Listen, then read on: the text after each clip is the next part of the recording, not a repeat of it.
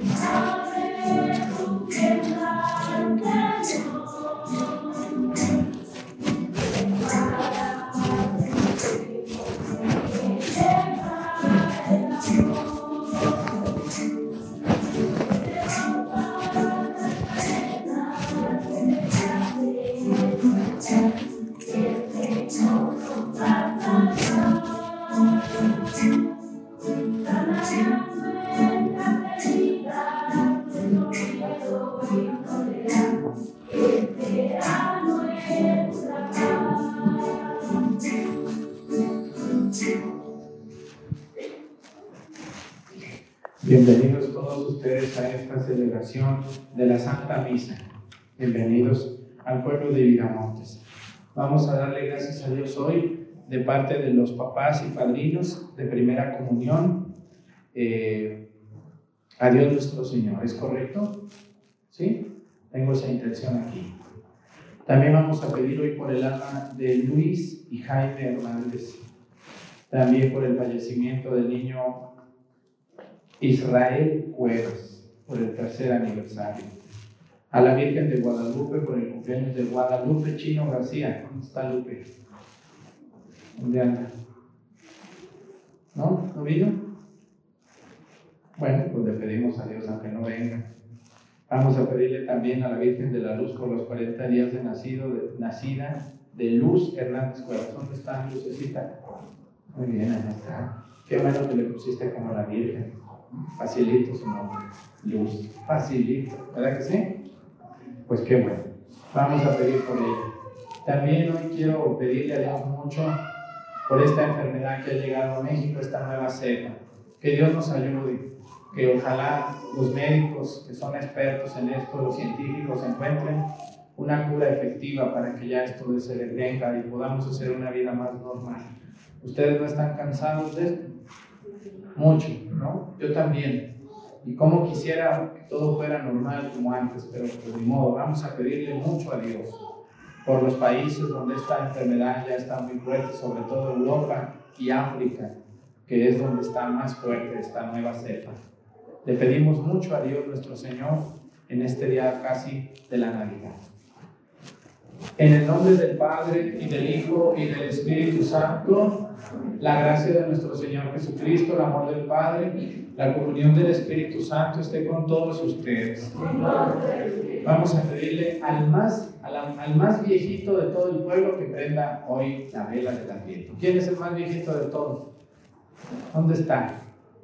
¿Don quién? Juan. Don Juan, a ver Juan, vente para acá, vente para acá. Vas a prender tu la vela del pascual. ¿Cuántos años tienes, Juan? Vente para acá. Ah, 84 apenas, no, no te agüites, vente para acá. Vente. Del Sirio Pascual. Ya quisiéramos llegar a, tu edad y estar.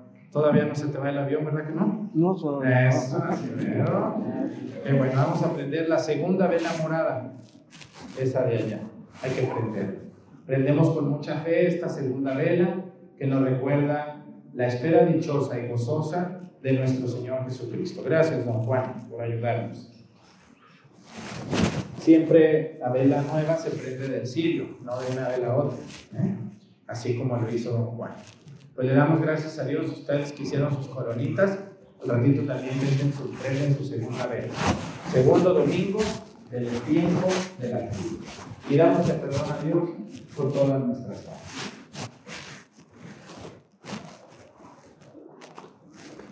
Yo confieso ante Dios Todopoderoso, ante ustedes hermanos, que he pecado mucho de pensamiento, palabra, obra y inversión, por mi culpa, por mi culpa, por mi culpa. Por eso ruego a Santa María, siempre Virgen, a los ángeles, a los santos, a ustedes hermanos, que intercedan por mí ante Dios nuestro Señor. Dios Todopoderoso tenga misericordia de nosotros, perdone nuestros pecados y nos lleve a la vida eterna. Amén.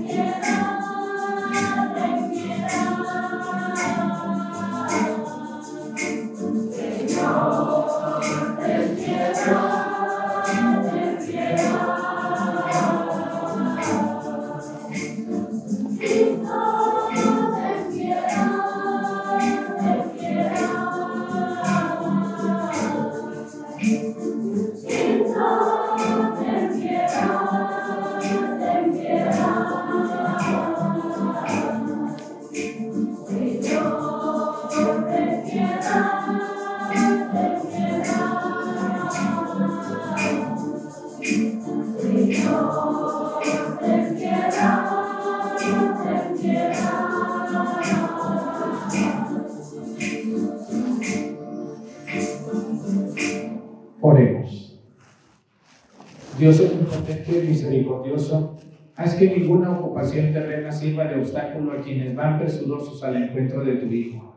Antes bien, que el aprendizaje de la sabiduría celestial nos lleve a gozar de su presencia. Él que vive y reina contigo en la unidad del Espíritu Santo y es Dios por los siglos de los siglos. Siéntense, vamos a escuchar la palabra de Dios.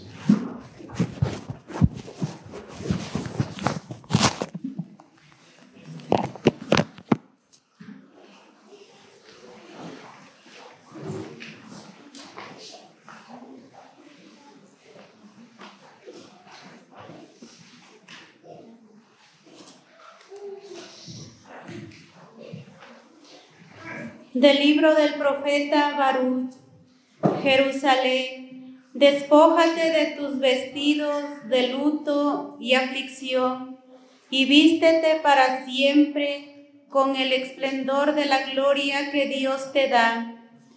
Envuélvete en el manto de la justicia de Dios y adorna tu cabeza con la diadema de la gloria del Eterno, porque Dios mostrará tu grandeza y cuantos viven bajo el cielo. Dios te dará un nombre para siempre, paz en la justicia y gloria en la piedad.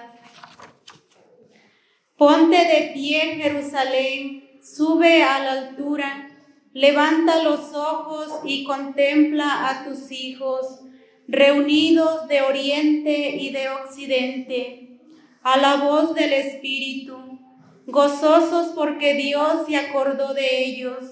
Salieron a pie, llevados por los enemigos, pero Dios te los devuelve llenos de gloria, como príncipes reales. Dios ha ordenado que se bajen todas las montañas y todas las colinas, que se rellenen todos los valles hasta aplanar la tierra, para que Israel camine seguro bajo la gloria de Dios. Los bosques y los árboles fragantes le darán sombra por orden de Dios porque el Señor guiará a Israel en medio de la gloria y a la luz de su gloria, escoltándolo con su misericordia y justicia. Palabra de Dios.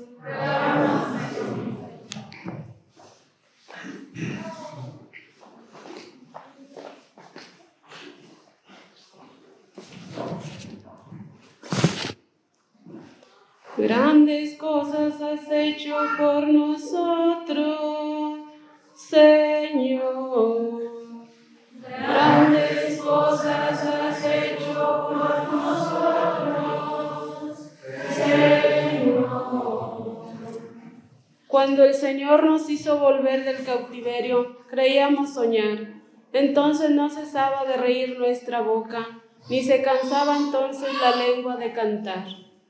Grandes cosas has hecho por nosotros, Señor. Aún los mismos paganos con asombro decían, grandes cosas ha hecho por ellos el Señor, y estamos alegres, pues ha hecho grandes cosas por su pueblo el Señor. Grandes cosas has hecho por nosotros, Señor. ¿Cómo cambian los ríos la suerte del desierto? Cambia también ahora nuestra suerte, Señor, y entre gritos de júbilo cosecharán aquellos que siembran con dolor. Grandes cosas has hecho por nosotros, Señor. Al ir iban llorando, cargando la semilla, y al regresar cantando, vendrán con sus gavillas. Grandes cosas has hecho por nosotros, De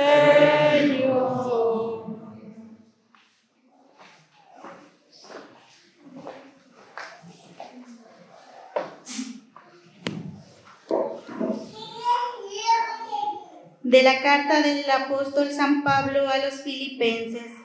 Hermanos, siempre que pido por ustedes, lo hago con gran alegría, porque han colaborado conmigo en la propagación del Evangelio.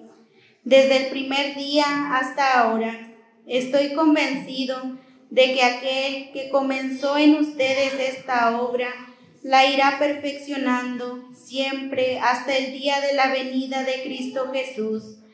Dios es testigo de cuánto los amo a todos ustedes con el amor entrañable con el que ama a Cristo Jesús.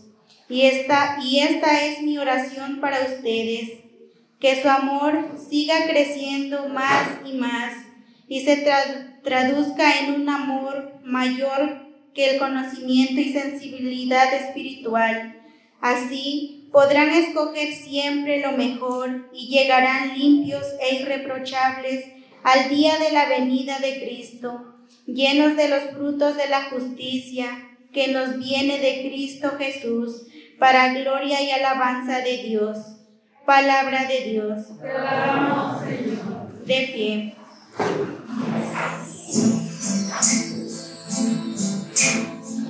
Preparen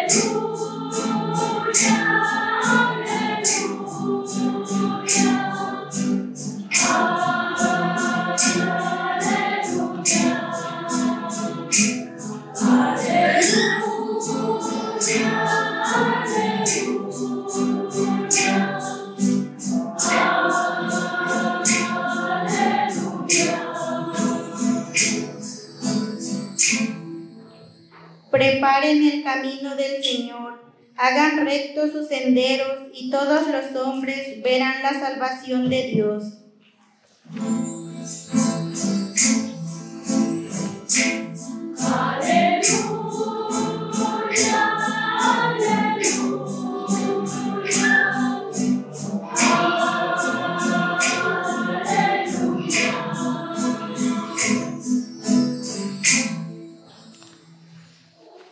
El Señor esté con ustedes.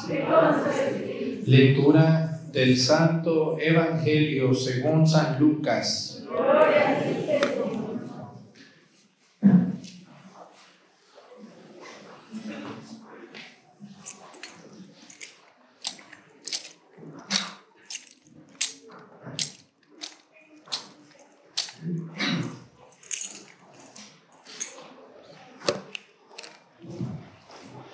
En el año decimoquinto del reinado de César Tiberio, siendo Poncio Pilato procurador de Judea, Herodes, tetrarca de Galilea, y su hermano Filipo, tetrarca de las regiones de Iturea y Tranconítide, y Licinas, tetrarca de Abilene, bajo el pontificado de los sumos sacerdotes Anás y Caifás, vino la palabra de Dios en el desierto sobre Juan, hijo de Zacarías entonces comenzó a recorrer toda la comarca del Jordán, predicando un bautismo de penitencia para el perdón de los pecados, como está escrito en el libro de las predicciones del profeta Isaías. Ha resonado una voz en el desierto, preparen el camino del Señor, hagan rectos sus senderos. Todo valle será rellenado, toda montaña y colina rebajada. Lo tortuoso se hará derecho los caminos ásperos serán allanados y todos los hombres verán la salvación de Dios. Palabra del Señor. Siéntense, por favor. Los hombres que se dedican al estudio de la Biblia, fíjense nomás, a mí me admira mucho cuando alguien ha estudiado Biblia, sobre todo los sacerdotes o los laicos o consagradas que han estudiado Biblia. ¿Por qué les digo esto? Porque hay personas que a veces van a las casas de ustedes y les quieren dar clases de Biblia cuando estas personas no han estudiado nada. Yo en el seminario, por lo menos cuatro años estudié, los últimos cuatro años, de los doce que estudié, me enseñaron la Biblia, cómo estudiarla, cómo leerla, cómo dividirla, cómo interpretarla, cómo conocerla. Pero hay algunos, escúchenme muy bien, que todavía estudian más yo por ahí tengo un compañero, el padre Abel Cardona, que está allá en Aguascalientes, el padre Juan de Jesús Fuentes, que está en Arandas, Jalisco, el padre Raúl Díaz Quirós, que está aquí en Zumpango, Guerrero, que son sacerdotes que aparte de lo que yo estudié, que ellos también estudiaron, los mandaron a Roma a estudiar otros cuatro años Biblia. ¿Saben ustedes cuál es el requisito para poder estudiar esa carrera de Biblia en Roma? ¿Cuáles serán los requisitos? ¿Pagar la mensualidad? No. El primer año, fíjense nomás, el primer año cuando llegan ellos, siendo ya sacerdotes, ustedes pensarían que porque son sacerdotes le van a decir, ah, usted pásele, es el padrecito, ya llegó, pásele. No, ¿cuál pásele? Espérese, siéntese. Lo primero que tienen que estudiar ellos para luego estudiar la Biblia es un año más un año tienen que dedicar a estudiar griego, arameo, hebreo y latín. Al finalizar el año, si no pasan el examen de griego, arameo, hebreo y latín, váyase a su casa. Muchas gracias por participar. Usted no puede estudiar Biblia. ¿Cómo ven ustedes? Imagínense lo que se necesita para estudiar la Biblia. Y ellos, bueno, estudiaron y luego todavía estudiaron otros tres años más. Ahora sí, los textos originales de la Biblia. En arameo, en hebreo y en griego. Ellos no agarraban su Biblia como nosotros en español. Capítulo 3, no. En esos idiomas, imagínense nomás. Y nosotros en español no lo entendemos. ¿Verdad que sí? Ahora imagínense que nos sacaran una Biblia en griego. No, pues mi chula, ahí se queda uno nomás viendo. Bueno, pues entonces, ¿por qué les digo esto? Porque cuando ustedes van a una secta religiosa, con mucho respeto para mis hermanos separados, pues la verdad, yo siempre, siempre les he dicho a ustedes, cuando les invitan a estudiar, díganles, ¿usted dónde estudió, compadre? ¿Quién le dio clases a usted? ¿En qué universidad hizo su carrera? Y verán que no hay universidad. No, yo no necesito de eso. A mí el Espíritu Santo me ilumina. Bueno, pues sí, pero como que a veces te encandila, compadre, más bien. ¿no? Entonces, hay que tener mucho cuidado a quién escuchamos a quién le hacemos caso y quién nos interpreta la Sagrada Escritura. Y ahora sí, este fue como un comercialito, para que ustedes valoren mucho el esfuerzo de un sacerdote cuando estudia Biblia. De verdad se los digo, es muy difícil, muy cansado estudiar la Sagrada Escritura. Una cosa es leer en, misa la Biblia y darles una homilía aquí de 15 minutos y ya, qué bonito, no. Para poder llegar a eso tienes que profundizar mucho en el estudio de la Sagrada Escritura. Bueno, entonces, fíjense nomás. Dicen los especialistas en Biblia que el Evangelio más bien redactado y más hermoso de todos, de los cuatro, el que mejor pinta a Jesús como hombre, humanamente hablando, es San Lucas. San Lucas, acuérdense que era doctor de oficio, era un hombre rico que gastó su dinero en preparar todos estos documentos. San Lucas era muy bueno para escribir. Buenísimo. No hay ningún error ortográfico ni de redacción en todo el Evangelio de San Lucas. Es un griego perfecto, porque él lo escribió en griego originalmente. Y fíjense cómo empieza el Evangelio de San Lucas. Qué, qué bonito, qué bien ubicado. Como una carta. Cuando ustedes, cuando se escribían las cartas antes, yo creo que alguna vez los que estamos más viejos escribimos una carta, ¿no? Y pusimos arriba Viramontes, municipio de Citlal. Amor mío, cuando le escribían ustedes al novio, a la novia que estaba en el norte, ¿no? Con mucho gusto te escribo, después de saludarte, paso a decirte lo siguiente. Tu madre ha estado enferma. Ojalá le puedas escribir una cartilla así, ¿no? ¿Se acuerdan cuando escribíamos cartas? De hecho, había un oficio que eran los escribanos. Ustedes iban a las ciudades y había hombres que se alquilaban con una máquina de escribir y las señoras allí iban y ahí le decían su amor ahí al escribano y él escribía para mandarlo a, al novio a la novia. Yo creo que hasta el escribano le decía, pues dígale que lo quiero mucho. Bueno, pues ahí le ponía, ¿verdad? Así era, era un oficio muy bonito, ¿no? ¿Alguna de ustedes no fue con alguien para que le escribiera una carta? Yo conocí todavía varias personas que sí, fueron a que escribieran una carta a alguien, máquina de escribir. Bueno, pues San Lucas es muy bueno para escribir. Fíjese cómo empieza su evangelio, porque estamos en el versículo 3. Dice, siendo, ¿siendo qué?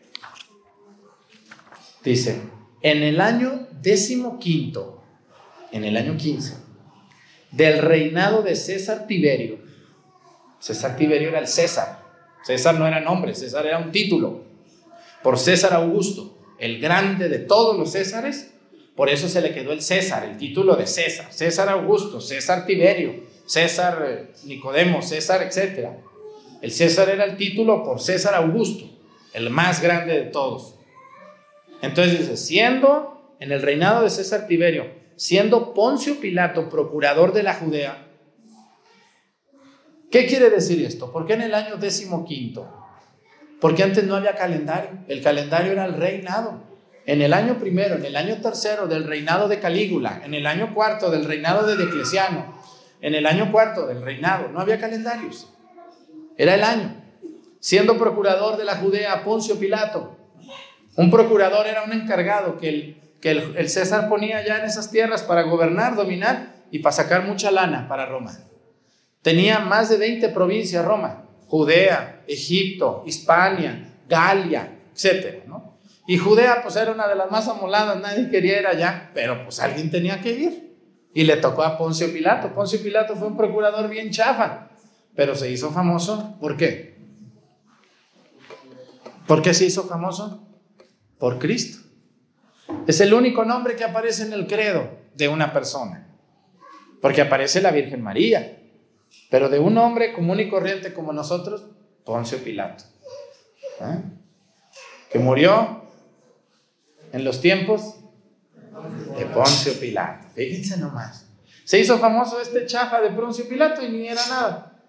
Y luego dice, siendo tetrarcas de Judea, aparecen tres nombres aquí. Número uno dice Filipo, de Iturea y Traconítide. Y luego Lisanias, era el nombre de otro. Y el otro era Herodes. ¿Por qué tetrarcas? Tetrarcas viene de tres. Herodes el Grande, al que le decían el puerco, así le decían Herodes el Grande, tuvo tres hijos. Tuvo otros, pero estos tres fueron a los que quiso. Era tan malo Herodes el Grande que él mismo mandó matar a sus hijos. Y cuando él murió, dejó su reino dividido en tres. A mi hijo fulano le toca esto, a mi hijo fulano le toca esto, a mi hijo fulano le toca. Por eso los tetrarcas, tres hijos de Herodes el Grande, Herodes, Licinias y Filipo. ¿Se acuerdan cómo le bailó esta mujer, la hija de esta Salomé, a Herodes? Este Herodes malvado que aparece aquí, que es tetrarca, que van a matar a Juan el Bautista. Bueno, entonces San Lucas empieza muy bien su evangelio. Y luego dice, y habla de esto, habla, dice, entonces comenzó a recorrer toda la comarca de Jordán, dice, predicando un bautismo de penitencia para el perdón de los pecados, como está escrito en el libro de las predicciones del profeta Isaías. A ver, todo parecía que estaba bien, como hoy en día.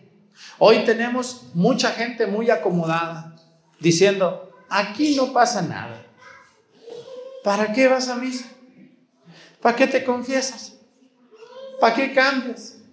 Así síguele, nada cambia, todo el mundo anda así. ¿Para qué dejas de tomar si todos toman? No dejes de hacer eso, todo el mundo lo hace. En los tiempos de Juan, fíjense lo que dice. Preparen el camino del Señor, hagan rectos sus senderos, todo valle será rellenado. ¿Para qué rellenan el valle? Pues si es valle. Toda montaña y colina será rebajada. Lo tortuoso se hará derechito. Los caminos ásperos se serán allanados y todos los hombres verán la salvación de Dios. Es decir, ¿qué nos enseña el Evangelio de este domingo? Que todos, todos, por más que te sientas bien tú o yo, tenemos que ser o rebajados o rellenados, o allanados o enderezados. Todos los que estamos aquí tenemos cosas chuecas, ¿o no? Andan, son muy santos ustedes. ¿Sí son muy santos? Yo no le veo a nadie alas todavía aquí. Más bien unos cuernitos por ahí se les ven en la frente. Nadie podemos presumir que estamos bien. Esto es lo que nos enseña hoy el Evangelio. Yo les decía hace ocho días que el Adviento es un tiempo de cambio, un tiempo de conversión. Y a veces duele ponerse en las manos de Dios y duele que nos muevan, que nos corrijan, que nos enderecen, que alguien nos llame la atención. A nadie nos gusta, pero a veces es necesario. Esos sacrificios dolorosos de, de dejar ciertas costumbres, de dejar ciertas amistades, nos duelen, pero al final serán mejor. Miren, un hombre que está engañando a su esposa, una mujer que está engañando a su esposo y tiene una relación extramatrimonial, por más que él o ella crea que está bien, él sabe que no está bien y debe de corregirse. Y aunque le duela, tiene que dejar esa relación. Ahí está, enderezarse. Usted, señor, que vende gasolina de 900 mililitros, Usted, señora, que vende en el mercado y le echa a la gente azúcar de menos, o verduras podridas o de menos, enderecese, allane los caminos, corríjase. Usted, señor, que siempre piensa mal de todos, nomás se sale al zócalo a sentarse a ver quién pasa, con quién pasa, cómo pasa, cuánto pasa, por qué pasa. Si hay de esos aquí en Viramontes? Gente que se anda metiendo en la vida de los demás y que no corrige la propia. Tenemos que allanar el camino. Eso nos enseña hoy el, Adviento. Lo que hizo Juan el Bautista. Juan el Bautista vino a prepararle el camino a Jesús y se puso a bautizar. ¿Y qué creen? A Juan, a Juan lo quería mucha gente, pero no toda la gente lo quería. No toda la gente lo quería. Tan es así que le van a cortar la cabeza. Acuérdense aquella mujer de la que les hablaba ahorita. Esa mujer con la que estaba juntado Herodes, esposa de su hermano Filipo, háganme el meritito favor, ¿qué, qué nos pasa? ¿Qué gente tan zafada, de loca o no sé qué tienen? Este malvado de Herodes, el hijo del otro Herodes, se enamoró de su cuñada. ¿Cómo ven ustedes? Dios mío, yo digo, tantas mujeres en el mundo siendo tú el tetrarca, que no habrá otra mujer por ahí. Y también esa mujer malvada, endemoniada, que no habrá otro hombre por ahí que no sea tu cuñado. Porque esta mujer era esposa de su... ¿Por qué creen que les dije estos tres nombres? Ahí está Licíneas, Filipo y Herodes. Juan el Bautista fue el único que levantó la voz y le dijo a Herodes, aunque seas el rey, no te está permitido vivir con la esposa de tu hermano. Y hazle como quieras. Juan el Bautista era duro. Hoy en día los políticos, no sé si se han fijado ustedes que tienen alrededor puros barberos. ¿Sí los han visto? Traen barberos y dicen, como usted diga, jefe. Cuando usted diga, sí, jefe, como usted está bien lo que usted hace. Yo lo felicito. Puros barberos mentirosos. Un verdadero profeta como Juan el Bautista no se detuvo para decirle a este Herodes, no te está permitido. ¿Y quién creen que se enojó? ¿Se enojó Herodes? ¿Creen que se enojó Herodes? No mucho. Se enojó la mujer. ¿Y cómo ven ustedes las mujeres? ¿Qué hacemos con una mujer enojada? ¿Se puede? ¿Se le puede ganar a una mujer enojada? Señoras que están aquí, ¿Qué pasa cuando le sale lo bravas? O los hombres que tienen mujer, ¿cómo les va con sus mujeres cuando se le mete una idea a la mujer? Dios guarde la hora. Dios guarde la hora. Dios nos libre. ¿Verdad que sí? Pues esta mujer malvada no podía ver a Juan. Pero no le podía hacer nada porque ella no era la reina. Era la amante. ¿Mm? No podía hacer nada. Pone a bailar a su propia hija perversa, Salomé, los emborracha y les dice, quiero la cabeza de Juan el Bautista en esta charola. En lugar de pedirle dinero, en lugar de pedirle una propiedad, quiero la cabeza de Juan el Bautista. Así que hoy no nos cortan la cabeza, pero nos quieren tapar la boca, pero a mí no me la van a tapar. Yo voy a seguir diciendo lo que está mal. Así se enchile una o dos o tres viejos o como sea, no le hace que se enchilen. Es mi trabajo. Mi trabajo es hacer ver que algunas cosas no están correctas y que tenemos que corregirnos y que tenemos que casarnos como Dios manda y que tenemos que confesarnos aunque sea una vez al año. Yo no los quiero aquí cada ocho días confesándose, aparte no alcanzo, pero sí una vez al año. Ese es mi trabajo, hacerles ver que no todo está bien, ¿Y qué vino a hacer Juan el Bautista a este mundo? Y Jesús. ¿A qué vino Jesús a este mundo aparte de redimirnos? A transformarnos. Y Jesús, hagan de cuenta que Juan el Bautista se convirtió en un remolino. ¿Se han visto un remolino cómo levanta polvo? Y hace que todo el mundo se asuste. Todo el mundo salimos y nos asustamos, aunque no nos llegue el remolino. Pero Jesús no vino a ser un remolino, Jesús vino a ser un huracán. Pero todo comenzó con un remolino llamado Juan el Bautista que levantó polvo y tierra. Debemos de ser eso, un sacerdote y uno de ustedes, todos ustedes que están aquí conmigo en misa y que están allá en YouTube, debemos de ser remolinos, que hasta cierto punto hagamos que los ojos les lloren a más de alguno que se siente muy cómodo y que le digamos, mira hijo, yo te felicito, eres muy listo, tienes muy buenas calificaciones, pero también sé que eres un borracho, también sé que eres un marihuana y eso no está correcto. Mira, hijo, yo sé que tú eres muy inteligente, tienes mucho dinero, tienes buenos negocios, pero yo también sé que estás engañando a tu esposa. Y no van a caer bien con eso. ¿Verdad que no van a caer bien? Les van a voltear la cara o ya no las van a dejar entrar a su casa. No importa. Tenemos que decirles a las personas a veces que están mal. Y tenemos que transformarnos, nosotros mismos. Yo mismo, si sé que estoy mal, yo mismo me tengo que transformar y tengo que dejar de hacer ciertas cosas para hacer otras mejores. Yo como sacerdote, el día que me siente creyendo que todo lo que hago está bien, ya no sirvió, ya no sirvió el asunto.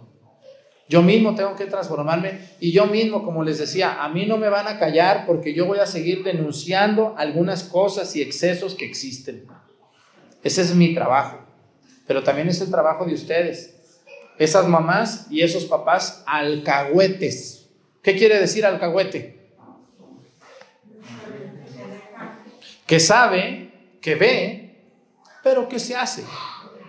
Se voltea para otro lado. Ya no quiero hablar de ese tema. No, a mis hijos no me los toques. Eso se llama ser alcahuete. Un verdadero padre sienta a sus hijos, platica con ellos y les dice, hijo, te amo con todo mi corazón, pero esto que estás haciendo no está bien. No está bien. No estoy orgulloso de ti por esto que estás haciendo.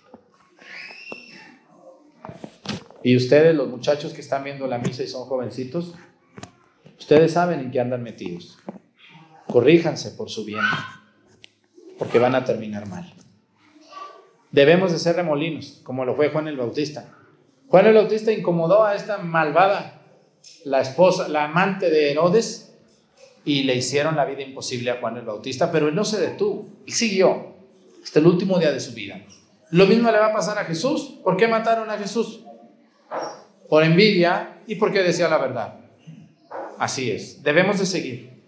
Yo el día que me muera, por lo menos Dios, estoy seguro, que me va a pedir cuentas de muchas cosas, pero de que no les hablé claro, de eso no me va a pedir cuentas. Me va a decir, muy bien Arturo, eso sí estuvo bien. De otras cosas me va a ir muy mal, pero de eso no. ¿Ustedes cómo andan con sus hijos? ¿Cómo, los, educan a sus hijos? ¿Hablan con ellos? ¿Les dicen cuando algo está mal? Así, y, me refiero a todas las edades, señoras. Usted que tiene un viejo ya de 45 años de edad, dice su hijo, no importa. Cuando vaya a llevarla, dice, muy bien, mi hijo, qué bueno que vienes. Oye, me enteré de esto, ¿qué pasa contigo? Te lo digo porque te quiero, no quiero dañarte, te quiero mucho. Quiero que te corrijas, que no andes haciendo eso. Vas a terminar mal. Ha resonado una voz en el desierto, dice Juan el Bautista. Preparen el camino del Señor. ¿Cuál camino le están preparando? ¿Nomás el nacimiento? Ay, te quedó muy bonito tu nacimiento, aunque engañes a tu esposo o a tu esposa. Ay, mi hijo, qué bonito te quedó el adorno navideño, aunque andes de marihuano, robando, dañando. Ay, los niños, ya le hicieron su carta al niño Dios y a los Reyes Magos, aunque sean unos flojos vividores que ni que un mandado quieren hacer esos chiquillos, nomás jugando videojuegos todo el tiempo. No les puede decir uno nada. Ay, señora, qué hermoso usted que va a la iglesia a todas las posadas pero metiéndose en la vida de todo mundo, opinando de la vida de los demás. Debemos de corregirnos y verán qué felices van a ser. Cuando ustedes, porque luego dicen que nomás los regañen, cuando ustedes logren entender el misterio de Cristo y lo maravilloso que es amarlo, van a ser las personas más felices.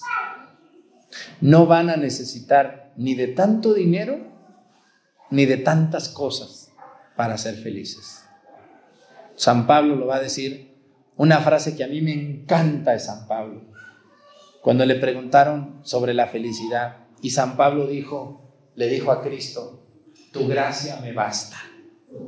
O sea, no necesito dinero, no necesito nada, tu gracia me basta, Señor.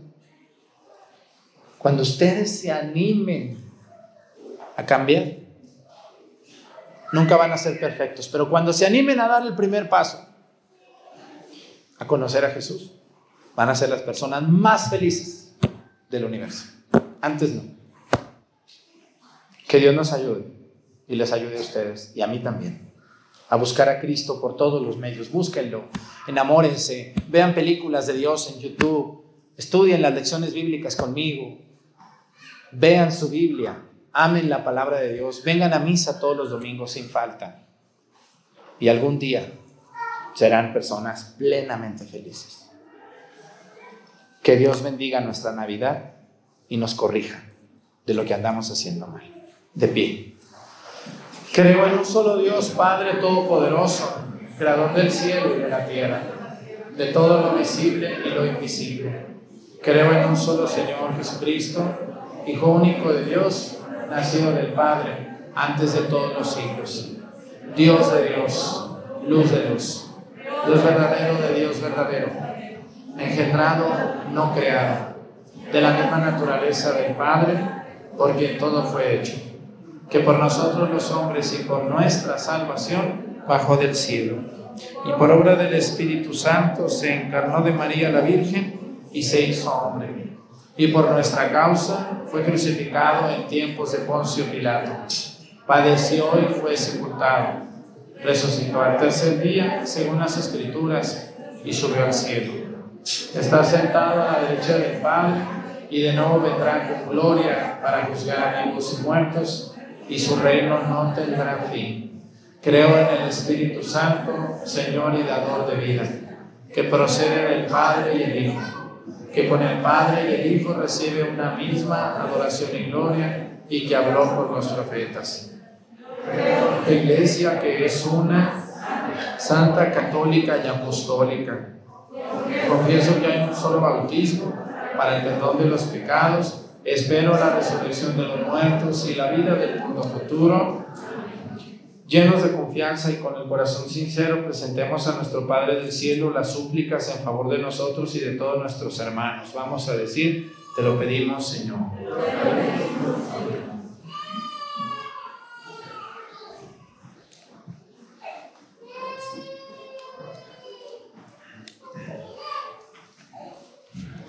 Pidamos por los miembros de la Iglesia para que en lo más profundo de, nuestro ser nos preparemos para recibir con gozo y alegría la venida de nuestro Redentor. Roguemos al Señor para que en este tiempo favorable todos seamos constructores de paz y de armonía y que mediante el auxilio que nos viene del cielo construyamos una sociedad más justa, sana y libre de todo mal. Roguemos al Señor para que el Señor que viene a nuestro encuentro para nacer en lo más íntimo de nuestra alma, reanime el corazón de los que sufren, de cuantos están enfermos, y para que los que estamos hoy aquí reunidos nos dejemos llevar por el Espíritu Santo para ayudar a los más necesitados. Roguemos al Señor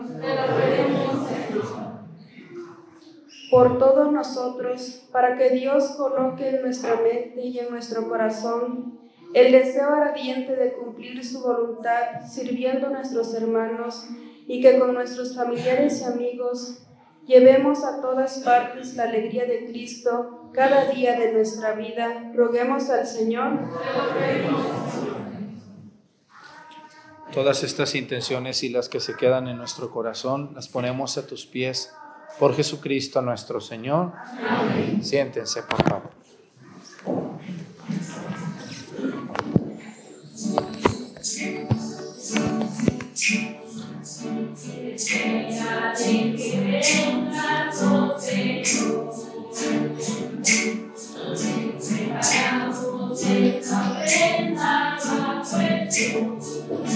Acá.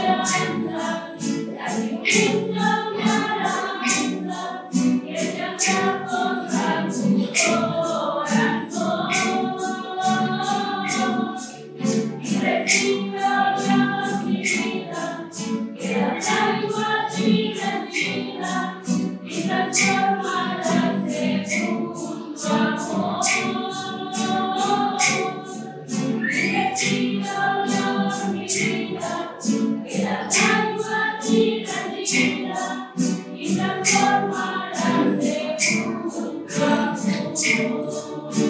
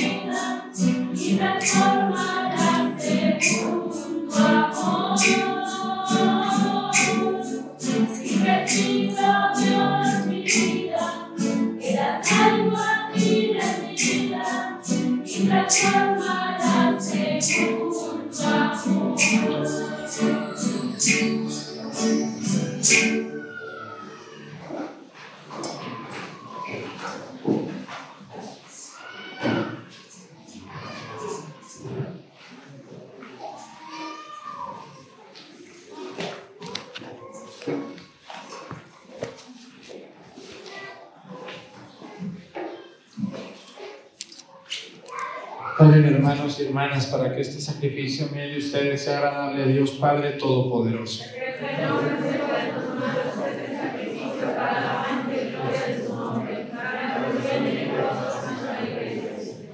Que te sean agradables, Señor, nuestras humildes súplicas y ofrendas. Y puesto que no tenemos méritos en que apoyarnos, nos socorra el poderoso auxilio de tu benevolencia por Jesucristo nuestro Señor. El Señor esté con ustedes. Levantemos el corazón. Demos gracias al Señor nuestro Dios. En verdad es justo y necesario nuestro deber y salvación. Darte gracias siempre y en todo lugar, Señor Padre Santo, Dios Todopoderoso y Eterno, por Cristo Señor nuestro, a quien todos los profetas anunciaron y la Virgen esperó con inefable amor de madre. Juan el Bautista anunció su próxima venida y lo señaló después ya presente.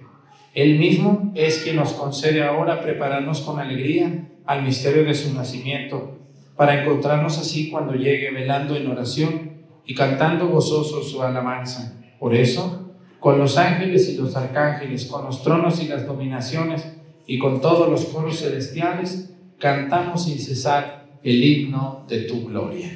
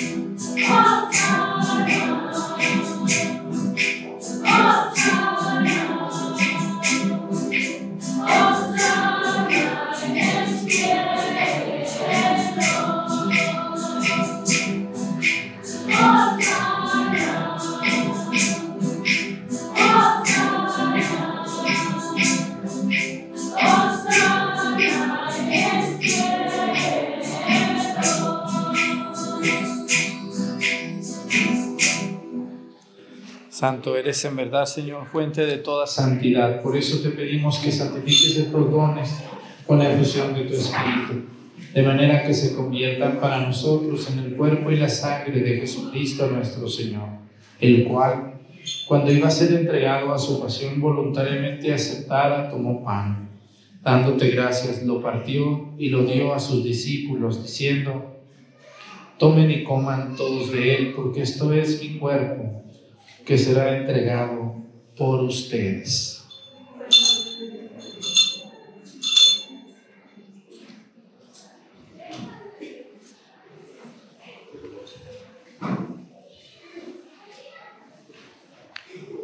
Del mismo modo, acabada la cena, tomó el cáliz y dándote gracias de nuevo, lo pasó a sus discípulos, diciendo, Tomen y beban todos de él, porque este es el cáliz de mi sangre, sangre de la alianza nueva y eterna que será derramada por ustedes y por muchos para el perdón de los pecados.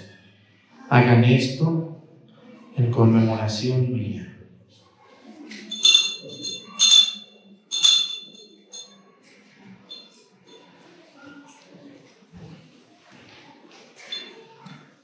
Este es el sacramento de nuestra fe. Así pues, Padre, al celebrar ahora el memorial de la muerte y resurrección de tu Hijo, te ofrecemos el pan de vida y el cáliz de salvación. Y te damos gracias porque nos haces dignos de servirte en tu presencia. Te pedimos humildemente que el Espíritu Santo congregue en la unidad a cuantos participamos del cuerpo y la sangre de Cristo Acuérdate, Señor, de tu iglesia extendida por toda la tierra, con nuestro Papa Francisco y nuestro Obispo Salvador y todos los pastores que cuidan de tu pueblo, llévala a su perfección por la caridad. Acuérdate también de nuestros hermanos que se durmieron en la esperanza de la resurrección y de todos los que han muerto en tu misericordia. Admítelos a contemplar la luz de tu rostro Ten misericordia de todos nosotros y así con María, la Virgen Madre de Dios Nuestra Señora, con su esposo San José, los apóstoles y los mártires y todos los santos, por cuya intercesión confiamos obtener siempre. Tu ayuda. Por Cristo, con Él y en Él a ti, Dios Padre Omnipotente, en la unidad del Espíritu Santo, todo honor y toda gloria por los siglos de los siglos. Amén. Fieles a la recomendación del Salvador y siguiendo su divina enseñanza nos atrevemos a decir, Padre nuestro,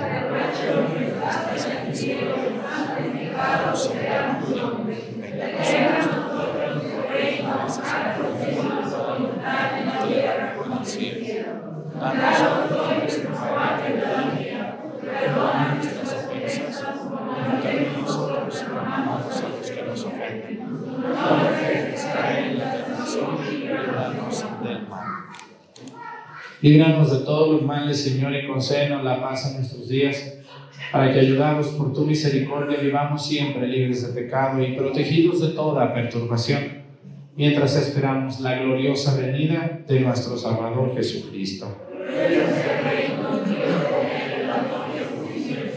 Señor Jesucristo, que dijiste a tus apóstoles, la paz les dejo, mi paz les doy. No tengas en cuenta nuestros pecados, sino la fe de tu iglesia, y conforme a tu palabra, concédele la paz y la unidad. Tú que vienes y reinas por los siglos de los siglos, que la paz del Señor esté con ustedes. Vamos a darnos con nuestra cabeza un signo de paz.